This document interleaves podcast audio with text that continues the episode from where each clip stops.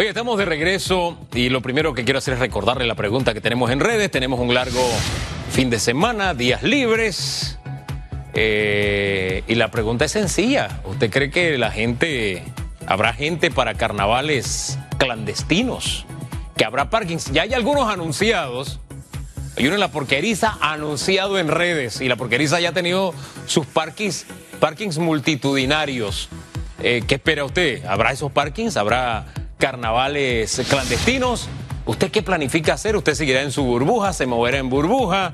¿La gente va a respetar o no las medidas de bioseguridad?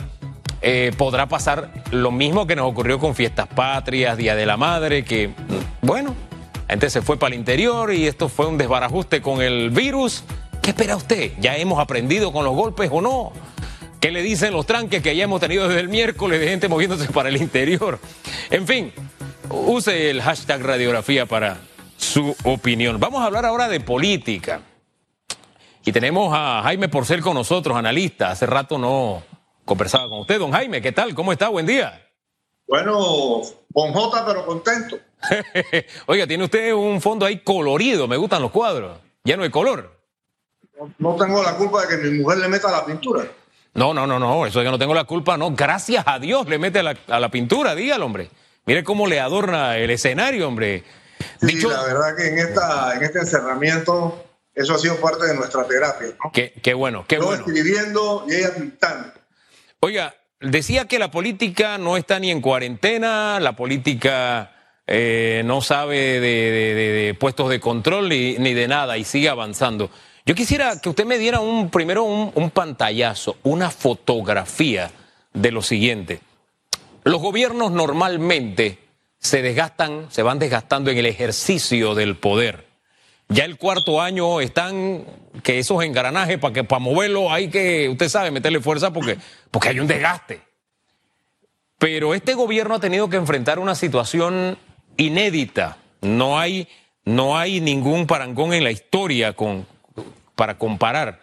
Pero si hablamos de desgaste, este gobierno, ¿usted qué, qué medición le pondría? Mira, Hugo, eh, me gusta tu enfoque.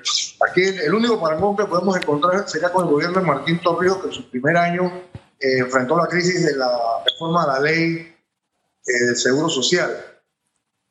Yo creo que también tenemos que ver la otra, la otra cara de la moneda. Cierto, cierto que la velocidad de desgaste de este gobierno ha sido inusual, como inusual son las condiciones de la pandemia, por un lado, como inusual también ha sido eh, la, la, floración de situaciones irregulares, algunas de las cuales eh, no se han detenido desde febrero, que han generado un corte, un corte de un pueblo que estaba colaborando, estaba en una actitud esperanzada, que venía de una eh, contracción del crecimiento y de la empleomanía a pasar un nuevo gobierno que generó un montón de, expectativas y de esperanzas, pero apenas arranca el primer escándalo de los ventiladores eh, alrededor de febrero, eh, la gente entonces cambia de una actitud de, colaboración, de, sentirse acompañada por su liderazgo político, a una situación de confrontación. Eso cambia, inmediatamente cambia todas las reglas del juego. Si pasamos al día de hoy, en esta, este rápido pantallazo que tú gentilmente me pides, Hugo, tenemos que ver que, que el, uno de los ejes que está moviendo la política es el Congreso, donde el PRD elige a todos sus delegados y al resto de su, de su dirigencia eh, citado para, para una fecha tentativa, digamos así, de octubre dentro de unos eh, nueve meses. Eso eh, ha generado todas unas fuerzas de reacomodo, puesto que quien lidere, logre liderar precisamente esas circunstancias de la elección de las nuevas autoridades, se monta en el potro lo que incluye las elecciones 2024. Eh, Eso quiere decir que las fuerzas vigentes en el PRD le hace Vinicio Robinson, Pedro Miguel González, la fuerza del, Ejecutivo, de la dupla Cortizo Carrizo, las fuerzas de expresidentes y otras más, diputados también, empiezan ya a hacer sus acomodos. Ya vemos, por ejemplo, como parte de esos acomodos, ya vimos, por ejemplo, la salida de la ministra Turner hace unos buenos meses y ahora la salida de la eh, simpática gobernadora Usted dice que estos movimientos tienen que ver con eh, la situación de política interna de, del partido. Sí, eso es sustentado, Hugo. ¿En qué se fundamenta? Explíqueme mejor esa línea de pensamiento, su tesis, explíqueme mejor.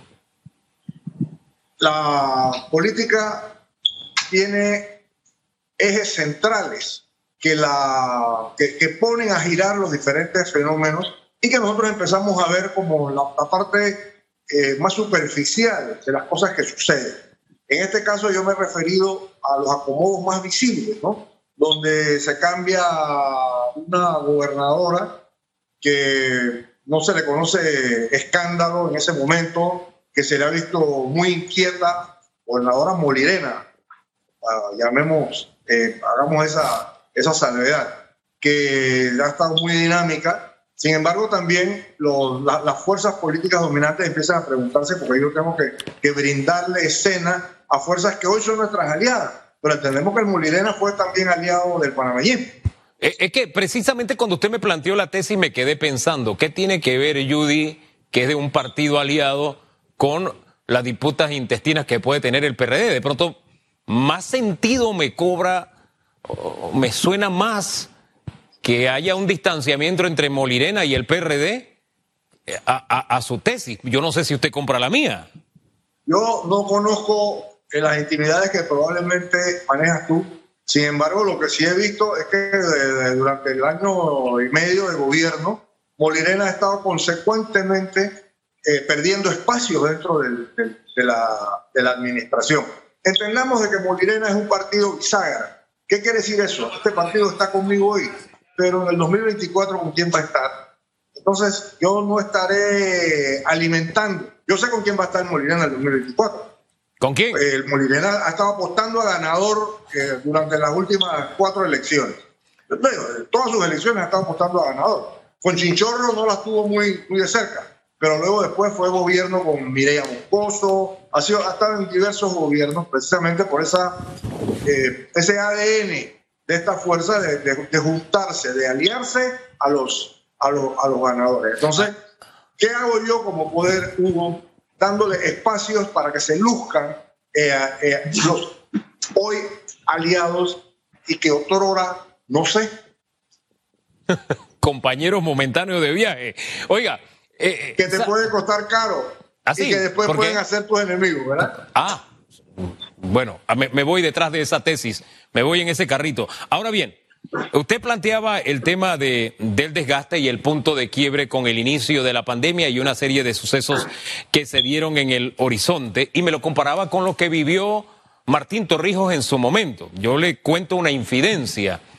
Recuerdo que había, había tal nivel de protestas en la calle en ese momento de, de las reformas a la Caja de Seguro Social, a la ley, que el gobierno cayó a un nivel de popularidad, se sinceraron ellos mismos y nos mostraron las cifras y eran preocupantes los niveles de popularidad que tenía el gobierno en ese momento. Pero ellos dieron un giro, dieron un giro y las reformas de alguna forma se suavizaron y también trataron de buscar, de apoyarse en, de ganar espacios para vocerías, para poder explicar su verdad. Porque recordemos que los que se oponían a la caja de, a las reformas estaban en todos lados, se multiplicaban como, como, como, como, era como un hormiguero, se multiplicaban, ¿no? Entonces ellos tuvieron esa jugada magistral, ¿no? Ahora estamos en temporada, en épocas distintas, las redes son incontrolables, por ponerle un ejemplo, y ese acercamiento con líderes de opinión no se ha dado todavía. ¿Usted qué espera en el horizonte para que el gobierno dé un giro? ¿O usted cree que ellos van a seguir fiel a su, a su manual y van a seguir por donde van, ellos solitos contra el mundo? teniendo incluso oposición dentro del propio PRD. ¿Usted qué, vaticina? ¿Cómo lo ve? aquí la, situación llama ahora mismo, número uno, a excluir grupos que en el 2005 terminaron excluidos a la fuerza. Eso quiere decir que, que los más extremos liderizados alrededor de, de frena eso, se les excluyó con un movimiento de, de, de muñeca donde los, los, digamos, los más potables se fueron a Gamboa y allá negociaron y luego después presentaron una ley sin el concurso de estos grupos más extremos. Estos mismos grupos más extremos los estamos viendo liderizados ahora mismo por Saúl Méndez con una consigna poderosa, una consigna poderosa que dice diálogo yo con yo, donde empieza a, a puntualizar que no pocos de los que estuvieron en este, en, este, en el diálogo del 2005, que ellos denuncian como un diálogo donde ellos salieron traicionados, están también en, este, en, este, en esta intención de diálogo del, del 2021.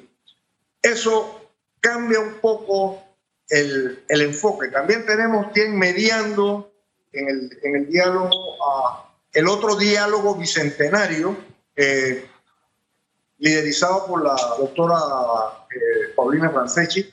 Entonces, eso le genera, nos genera una, un, un, ambiente, un ambiente dentro del diálogo menos tenso, pero hacia afuera, hacia afuera. Cuando tú sacas estas fuerzas de la comodidad esa de los sillones acolchonados del parlatino, del coffee break, este sabrosito, y los saca y los deja fuera del diálogo, lo que haces en realidad es que paradójicamente Hugo le entregas la calle. Y estos, y estos grupos son especialistas en la calle. Ahí hay un detalle, y es que en la política hay que estar en sintonía, no con la opinión pública, sino con las opiniones públicas. Eh, en esa medida, eh, el gobierno está en sintonía con, con la gente en este momento, con la población. ¿Usted los ve hablando el mismo idioma? Eh, todo esto se enclava en la crisis de credibilidad que hemos venido hablando. Hubo el, todo lo que haga el gobierno ahora mismo, dicen los abogados, tiene la carga de la prueba. Eso quiere decir que ellos tienen que generar precisamente el ambiente de confianza, el ambiente de credibilidad que permita eh, creerles si se asoman afuera dice hoy va a ser un día nublado, como dice el hombre del tiempo, ¿verdad? Entonces tú dices, mm, mm, aquí hay algo raro, esto es para que no salgamos a la calle. Esto es un ambiente de desconfianza, esto es un ambiente que hay que crear, que hay que construir. Entonces volvemos al aspecto de la credibilidad. Y la gran pregunta es, ¿cómo hizo Martín para rescatar su credibilidad? ¿Cómo hacen los gobiernos cuando están en crisis de confianza con la gente? ¿Cómo se mueven? ¿Qué, nuevas, qué nuevos relanzamientos logran diseñar más allá de la, de la palabrita. ¿Cómo tú, cómo, tú, ¿Cómo tú pides a la gente una segunda oportunidad? ¿Usted ve al gobierno caminando en esa dirección o lo ve enredado en la pata de los caballos? enredado en la pata de los caballos, Hugo. Enredado en la pata de los caballos. Ellos, me explico, ellos han apelado al, al, diálogo bicentenario como la forma de... No, no es entrar al, al, diálogo con credibilidad, sino recuperar credibilidad a través de un diálogo, eh, vamos a decir, difícil, diálogo difícil. Porque la, la, parte de ahora es, bueno, tú propones tu propuesta a la izquierda, que yo propongo la mía a la derecha. ¿Me explico? De la parte difícil es cuando estamos en la mesa y empezamos a conciliar posiciones. Esa va a ser, esa va a ser la parte, esa es la parte estamos viendo cómo está reaccionando la fuerza ahora mismo en el país con el diálogo que tenemos de la Caja del Seguro Social. Ahí, vemos un montón de grupos. Hay un grupo que se llama Repensando Panamá, que dice que esto hay que ampliarlo. Que esto, eso quiere decir no ampliar a nosotros. Ahora bien, eh, de pronto le hago la misma pregunta de otra manera. ¿El gobierno ha tocado fondo o todavía le queda más, más espacio para seguir cayendo? Y lo de tocar fondo es porque cuando usted toca fondo lo que le queda es voy para arriba. ¿Me explico? Es lo, único que le queda, pero primero quiero saber dónde estamos en ese, eh, eh, en ese, en ese aspecto. Mira, eh, yo quisiera cambiar un poco la analogía. Siempre, siempre, en este momento, en este momento de una etapa, nosotros llamamos esto desgaste acelerado. De desgaste acelerado, siempre hay más hacia dónde sumergirse, pero sobre todo, sobre todo, cuando tú miras hacia arriba, tú ves arriba un gran cielo donde tú puedes aspirar, donde tú puedes Sin embargo, sin embargo eh, ese aspirar supone recambios importantes dentro de la estrategia. Todo lo que yo veo, todo lo que yo veo es, es acumular poder alrededor del Ejecutivo. Todas las movidas estas de reacomodo. Entonces, si tú me dices a mí, vamos a aspirar ahora a un recambio, tenemos que entonces compartir ese poder que yo he acumulado, decir, no, no, aguanta, aguanta, aguanta, esta figura yo la voy a apartar. Lo que sucede es que esa figura es un elemento, es, una, es un eslabón fundamental dentro de mi estrategia para octubre 2024. Entonces yo, yo me, veo como imposibilitado. Yo la, veo, le veo el camino difícil a, a nuestro presidente Cortizo y su gobierno. Fíjese que ese camino difícil, sí, es para el gobierno, pero al final estamos hablando de un camino difícil para el país. Y hago memoria un poco de lo que decía Guillermo Saimalo Eleta acá y que fue, fue tendencia eh, en su momento, hace un par de días nada más, donde él hacía señalamientos bien directos. Incluso él dijo, hey, yo cambiaría todo el gabinete. Así, así, así de claro fue, ¿no? Entre otras tantas cosas. Pero él cerró diciendo algo. Él dijo, tenemos que ayudar al presidente. ¿Usted cree que el panameño medio común o las fuerzas políticas están en sintonía con palabras como esa de tenemos que ayudar al presidente pensando en si nosotros ayudamos, estamos ayudando al país o aquí es el que tiene más saliva traga más harina? Yo veo eh, las palabras de, del amigo Guillermo muy radicales, muy radicales, en el sentido de que tenemos que cambiar todo el gabinete. Eh, eso, o sea, eso supondría un recambio de todo el balance que supone eh, concilia precisamente un gabinete donde yo te pongo un cuadro tuyo, le pongo un cuadro al PRD, este cuadro del PRD es de Vinicio, es del grupo de, de, Pedro Miguel, o este responde a los Mota, o este responde a los González Díaz, me explico. Eso, son los, los, las sumas y restas que se dan en el momento de empezar a elegir un gabinete. Yo no, no creo que es necesario cambiar todo el gabinete. Lo que yo sí creo que es necesario darle credibilidad a la, a la, a la gestión. Es como cuando eh, la mujer, mi mujer me pide a mí un brinquito, ¿verdad? Y yo le digo, Concho, le damos una segunda oportunidad, sabes, esta pandemia me tiene medio loco. Y, entonces mi mujer me dice, está bien, está bien, ¿eh? te voy a dar una segunda oportunidad. Pero cuidadito que te voy a estar vigilando a través de la transparencia de tu celular. ¿verdad? Me rindes cuenta en el sentido de que me lo dejas ver una vez a la semana para ver con quién estás hablando. ¿Me explico? Entonces hay una serie de medidas que, que tiene que tomar el gobierno para poder optar por una creíble segunda oportunidad. Sin embargo, yo no veo a los gobiernos admitiendo eso jamás. Yo no veo a los gobiernos, mira, con excepción del de Martinelli, pues que Martinelli sí dijo, hombre, yo sé que ha habido muy rápido y voy a mejorar el, camino, voy a suavizar un poco la cosa. Pero en términos generales, los gobiernos entienden, ya para salir, los gobiernos entienden que pedir disculpas es una rendición, ya me rindo, es una rendición incondicional, aquí ganó la oposición. No saben apelar precisamente a lo que ustedes, entendido ustedes los cristianos, saben apelar, que es el perdón. Oiga, usted sabe que me, quedo con la segunda parte de la pregunta que le hice, porque lo que planteaba era eh, también... Eh, el, señor Saimalo Ileta, es que hay que ayudar al presidente. Usted ve la madurez política, ya no hablemos de toda la población, hablemos de la madurez de los líderes políticos de pensar, oye, sí, es verdad, tenemos que ayudar al presidente porque así ayudamos al país.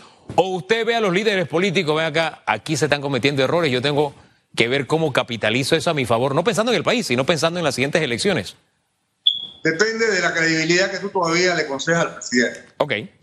Tú y yo y los que estamos en medios moderados, estamos obligados a también establecer puentes, a decir, mire, tenemos un problema de credibilidad, sin embargo, yo lo que haría es apelar, por ejemplo, a la estrategia de pedir perdón. O sea, también tenemos sugerencias. Sin embargo, hay grupos que, se sienten defraudados tan profundamente por lo que ha sucedido con el manejo de la economía, con el manejo social, con el manejo político, que, que, que tú ves ahora el escándalo que tenemos con el asunto del CENIAF, pues el manejo ahora que tú vas ahora los, los, los, banqueros diciendo esto que estamos viendo es producto de lo mal manejado que ha estado la economía y ahora estamos nosotros también pagando los pagos. Entonces, hay, una, hay, unos, hay unos grupos que, que ya pararon de creer en lo que ellos llaman, lo que ellos llaman el cuentecito. pero que tú y yo, que queremos un Panamá mejor, ellos apelan que también, todos, todos subimos la bandera de por un Panamá mejor, como decía loco. Sin embargo, unos apelan a posturas más radicales y tú y yo estamos obligados a seguir dando muestras, como bien lo dijo él, de que nosotros podemos generar eh, eh, cierto tipo de sugerencias para que el gobierno enderece y para que detrás de ese gobierno enderece el país. Sí, hay quienes pensamos en el Panamá permanente, hay quienes están pensando permanentemente en las elecciones y el poder. Eso es lo que hace un tanto la diferencia. Pero fíjese, entre, entre, sí, entre los políticos y los estadistas. Sí, e, e, epa, y ahí, ahí de eso nos está haciendo falta mucho en el liderazgo político nuestro. Esto de buscar estadistas. Me quedo pensando sí, de pronto. No piensen en la, siguiente elección, sino en la siguiente generación. Me quedé pensando un poquito. ¿Estás viendo mosca tú? No, no, es que me pasó así la imagen de buscar los estadistas, se me pasaron ah. muchos nombres y no encontré ninguno. ¿Cómo va a ser? Está pasando. En este está momento. Pasando la batalla. Sí, estoy batallando por encontrar uno, ¿no? Que tenga perfil de estadista, no pensando en la elección que viene, sino pensando en el país, en la República. Un, tal Diógenes. Diógenes, el cínico que andaba con una lámpara. Bueno, voy a, tener que salir, voy a tener que salir con mi lámpara entonces. Oiga, pero usted ha hablado insistentemente en el tema PRD. Y bueno, es un secreto a voces. La oposición principal al PRD está dentro del PRD. Fíjese el tema de los impuestos. No hay ningún documento, y nos dice don Publio de Gracia, y tengo que tomar como buena su palabra, no hay ni siquiera una intención de aumentar el ITBMS. Y había diputados del PRD diciendo, yo no voy a, yo no voy a apoyar el aumento al 15%. Ya le habían puesto hasta cifra. Me acuerdo de esto y se lo pongo ahí sobre la mesa sumándole a un elemento adicional. Probablemente la elección interna del PRD, lo dijimos aquí en Bochinches hace unos días, eh, se posponga de octubre, cuatro meses más. ¿Usted cómo ve esos dos elementos y el impacto que tiene en el ejercicio de gobierno el PRD durmiendo con el enemigo, que es el propio PRD, y posponer las elecciones internas y el gobierno sin un... Si, si, el general no tenía quien le escribiera en la obra de García Márquez, acá el gobierno tiene políticamente quien lo defienda. Hombre, yo te voy a ser franco, Hugo. Eh, tú y yo lo defendemos. Tú y yo lo defendemos, Hugo. ¿Así? ¿Ah, en el sentido de que, de que defender es al enemigo tú no le dices que se va a caer el precipicio. Al amigo tú le dices, cuidado por donde estás caminando. Eso lo decimos a los hijos de nosotros. Sí. Hey, enderezate por aquí, ¿ah? te estás desviando por acá. No te metas por allá. ¿Me explico? Pero tú y yo, mejor, la, la mejor defensa que tú puedes tener para un gobierno es el método de la crítica constructiva. De la crítica constructiva, vamos a decir así. ¿Me explico? Que te señala dónde están tus errores y además de eso, te indica y te sugiere como sugerencia, sugerencia. Pero a pesar de que este gobierno, a pesar de, que este gobierno eh, no está muy abierto, no está muy abierto a escuchar eh, cosas que no sean los aplausos, porque han ingresado a una situación de tensión política muy temprano también, producto de la pandemia, producto de las, de las situaciones que lo han, los han arrinconado a ellos. Lo siento, yo lo siento muy arrinconado. Yo lo siento al presidente incluso tenso, eh, batiéndose a mano limpia. Entonces, si tú me dices a mí qué yo pienso de la oposición, hombre, yo no he oído argumentaciones más allá de que lo que pasa es que chocaba con, con el bicentenario. Eh, es, la, es la, la argumentación que he escuchado no, no sé qué pensar, no sé qué pensar a mí, pero todas estas movidas siempre, siempre ellos nos han acostumbrado a entender de que hay razones que el corazón desconoce, sobre todo el corazón de nosotros. Oiga, eh, usted me adelantó un poquito la respuesta a la pregunta que le tengo para cerrar. Usted ha puesto el tema de la crítica constructiva, etcétera, sobre la mesa. Pero ya que me recuerda el perfil cristiano, Dice la palabra, el que tiene oídos para oír, que oiga. ¿El gobierno tiene suficiente oído para oír las críticas constructivas en este momento? ¿Cómo lo ve usted? Eh, yo creo que, este gobierno eh, debiera pensar en NADIS, la Secretaría Nacional de Discapacidad, porque si tiene oídos no oye, o oye lo que le conviene y lo que quiere. ¿Me explico? Si tiene vista, no mira más allá de su nariz. Si, si tiene intención política, no la gira hacia donde la giran aquellos que ven la próxima generación, no la próxima elección. Eh, sin embargo, Hugo, sin embargo, no podemos dejar nosotros de seguir eh, señalando siempre constructivo y incluso autocrítico también, entendiendo que, que los medios, o sea, a mí lo que me llega de los medios, de los medios es mi fuente para hacer mi opinión. Y, y lo que me llega de los medios ahora mismo, los medios están con pintados de guerra. Lo que me llega de la presidencia, que es muy poca, me llega a través de mi amigo Benjamín Colamar, que es altamente frondoso, que me, pone a estudiar eh, ladrillos de cuatro mil palabras. O sea, me tengo que sentar a tomar apuntes, a sumar y a restar. O sea, no, no hay un equipo de comunicación detrás que realmente conecte al buen gobierno de, nuestro presidente con nosotros, la población pensante, queriente y que somos los votos para el 2024. Hombre, gracias, gracias por darnos este panorama y este pantallazo. Interesante escucharlo. Yo tengo una Gracias tesis. Yo tengo una tesis. ¿ah? Yo tengo una tesis. La comunicación institucional no está tan mal. La comunicación estratégico-política del ejercicio de gobierno, ahí es donde tuerce la puerca el rabo, porque es como si se hubiera quedado sin, sin, sin escudo, sin guerreros políticos. Y un gobierno Eh, eh, necesita defensores políticos. No hay, no hay un buen análisis de la situación que se está viviendo.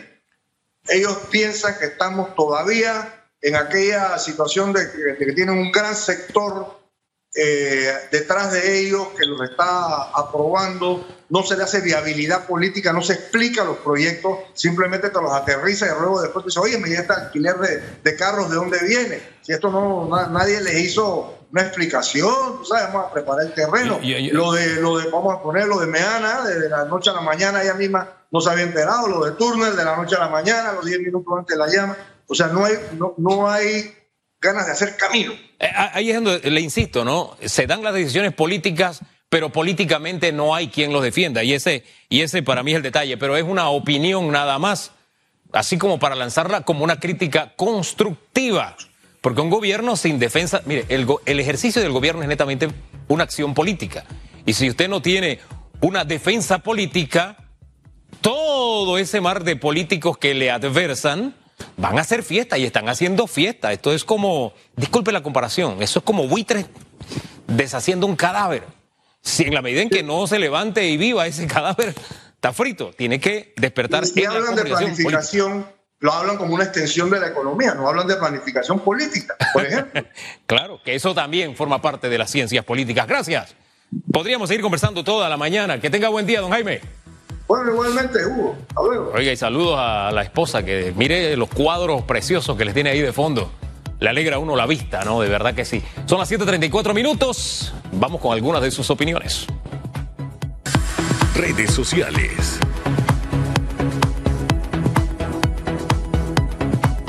¿Se portará bien la gente o no? O algunos. ¿Cómo lo, cómo lo ve usted? Dice Adrián Herrera. Mejor será que lo haga porque el gobierno está esperando ver equivocaciones para encerrarnos y torturarnos más. dice Adriana. Richie Morán Guardia dice, bueno, las burbujas familiares son grandes, más de 10 personas en estos... Chuleta, más de 10 personas en estos viajes y se entiende que quieren estar juntos, pero por favor, cuídense. Siempre hay uno que otro que exagera la celebración y pasan hechos y contagios de manera inesperada, ¿no? Que hay unas burbujas inmensas. De verdad que sí. Virgilio Vázquez dice, de escándalo de ventiladores, escándalo de mi cultura, escándalo de CENIAF. Si quieres ver el siguiente y a ver si es renuncia y gente de alto perfil, te debes cuidar y quedarte en casa. Virgilio hizo un sacocho interesante ahí, le salió bien. José Carlos dice, ay, por favor, luego vendrán los lamentos, ya verán. Aquí la gente no aprende, sencillamente encima somos tan inteligentes que lo publicamos en redes para la taquilla. Parece que nadie se acuerda que producto de la no suspensión el año pasado fue que estalló todo esto. Si a veces la memoria colectiva nos falla. Dice Juan Carlos Icaza, el gobierno ya permitió que la gente ya esté lista para carnavalear de alguna forma. Dios nos ayude a que nuestra población se porte bien y cumpla las normas. La verdad no es fácil, no es sencillo. Este, yo no soy eh, estudioso de los comportamientos sociales, pero no se requiere serlo, ni siquiera especialista, para tener una idea de cómo algunos toman eh, las fiestas de carnaval. Hay quienes dicen insistentemente que es la única fiesta que el panameño se toma en serio, que es lo único que el panameño se toma en serio. Eso no es verdad. Aquí se hizo un estudio y dice que el 60% de los panameños ni le va ni le vienen los carnavales. Pero eso es algo que se repite y mucha gente lo toma como una verdad. Lo cierto es que podemos vivir sin carnavalear y podemos vivir celebrando, festejando, es más, haciendo hasta una mojadera en casa, en mi burbuja, sin traer a los vecinos, sin traer a los de barrio y sin nada. No porque el gobierno nos quiera encerrar, sino por mi propia seguridad. Yo mismo me debo encerrar y yo mismo me debo cuidar para no enfermarme yo y no enfermar a otros. Pero en fin, este, me quedé pensando en esto. Y, le voy a contar ahorita lo que pasó ayer en la asamblea. Porque en esto de las fiestas y las celebraciones, a veces quienes nos tienen que ayudar a enseñar o nos tienen que guiar u orientar, educarnos, nos envían un mensaje triste. Y pasó algo así en la asamblea ayer. Se lo contamos en segundos.